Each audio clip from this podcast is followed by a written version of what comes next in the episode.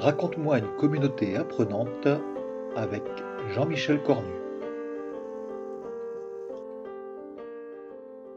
On voudrait avoir plus de monde actif dans notre communauté et on court après ceux qui ne font rien.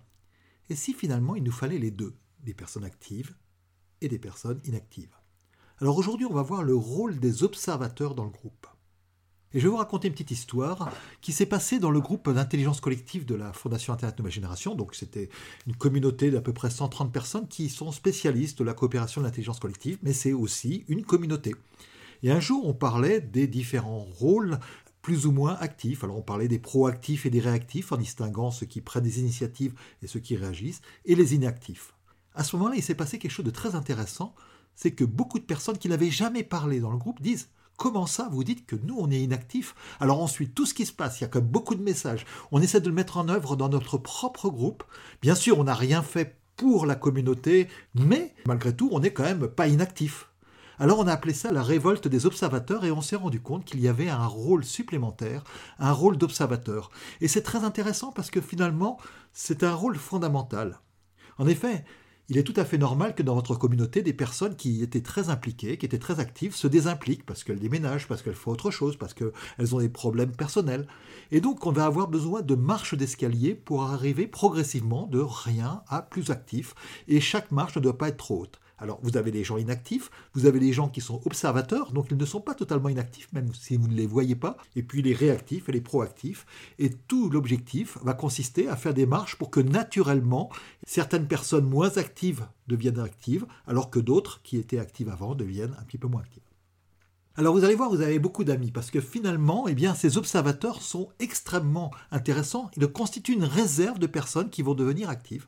Donc tous les observateurs de votre groupe sont vos amis, et même les gens inactifs sont vos amis.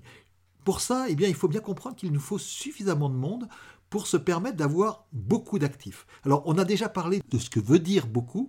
Ça veut dire au moins 10 personnes pour que ça dépasse mes capacités cognitives à compter a posteriori, eh bien, il va falloir avoir au moins 10 personnes actives. Et rappelez-vous, on a parlé aussi qu'il y avait à peu près 10% de réactifs dans un groupe, entre 10 et 20%, on va considérer 10. Donc si vous avez 100 personnes, eh bien, vous allez avoir une dizaine de gens actifs. Et donc là, évidemment, vous allez avoir effectivement suffisamment d'actifs. Alors j'aimerais vous raconter une petite histoire vraie un animateur un jour avait une communauté avec une centaine de personnes et seulement 10 faisaient des choses. Alors ça l'a un petit peu énervé et les 90 qui ne faisaient rien, il les a virés. Sauf que les 10 personnes étaient 10% de 100 des 100 personnes qu'il y avait dans sa communauté.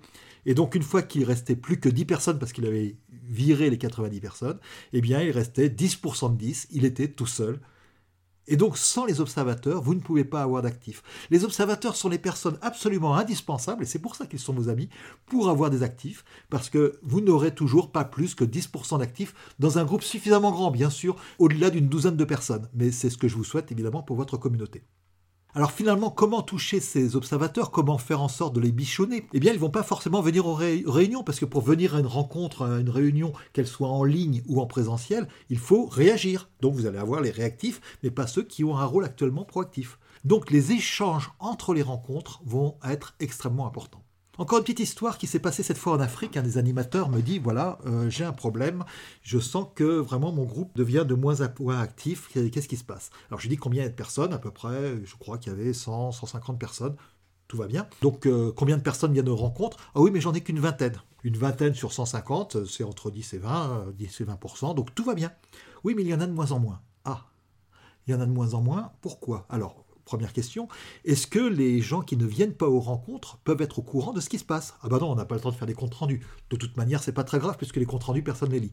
Mais si on n'a pas tous des mécanismes pour qu'il y ait aussi des échanges entre les rencontres vues par les actifs, eh bien nos observateurs n'auront rien à observer et donc ils se sentiront en dehors du groupe. Et donc il avait un groupe d'actifs une vingtaine de personnes, et puis un ensemble de personnes totalement inactives qui n'avaient aucune chance de devenir actifs parce qu'ils n'étaient pas au courant de ce qui se passait. Donc les échanges entre les rencontres vont être totalement fondamentaux. Alors on en a déjà parlé, ça veut dire qu'il faut avoir des informations courtes par les actifs eux-mêmes et qu'on va envoyer dans la boîte aux lettres de ces observateurs, parce que les observateurs, on ne va pas leur demander de venir sur un forum, on ne va pas leur demander de venir lire sur le site ou d'aller lire quelque chose qu'ils n'ont pas l'habitude de lire, puisque justement, ils ne sont pas réactifs à ce stade-là. Et donc, les observateurs sont extrêmement importants. mais il va falloir effectivement aller dans leur boîte aux lettres pour que eux-mêmes puissent, là où ils lisent d'habitude, que ce soit du mail, du, du, Messenger Facebook ou autre, ce qu'ils lisent d'habitude, eh bien, qu'ils puissent découvrir ce qui se passe dans le groupe. Et donner surtout aux observateurs le sentiment de faire partie de votre groupe en réseau en leur permettant d'observer, puisque c'est leur rôle, c'est le, rôle qu'ils ont choisi. Ils suivent ce qui se passe, mais pour ça, eh ils ont besoin de suivre ce qui se passe, pas simplement dans les rencontres, parce qu'ils ne viennent pas aux rencontres, ils n'ont pas réagi à l'invitation que vous avez faite, mais dans les échanges entre les rencontres. Alors à vous de jouer, que pouvez-vous faire pour euh, bichonner vos observateurs, pour aider vos observateurs, pour que quelques-uns, de temps en temps, deviennent actifs, de la même manière que certains plus actifs deviennent moins actifs? Comment faire pour que vos observateurs soient là? Eh bien, il faut qu'ils puissent observer, qu'ils puissent se sentir au sein du groupe en voyant des messages des personnes actives entre les rencontres. Et pour aller plus loin, vous pouvez également télécharger le guide de l'animateur une heure par semaine pour animer une grande communauté. Vous avez le lien en dessous du podcast. Et je vous donne pour ma part rendez-vous pour un prochain Raconte-moi une communauté apprenante.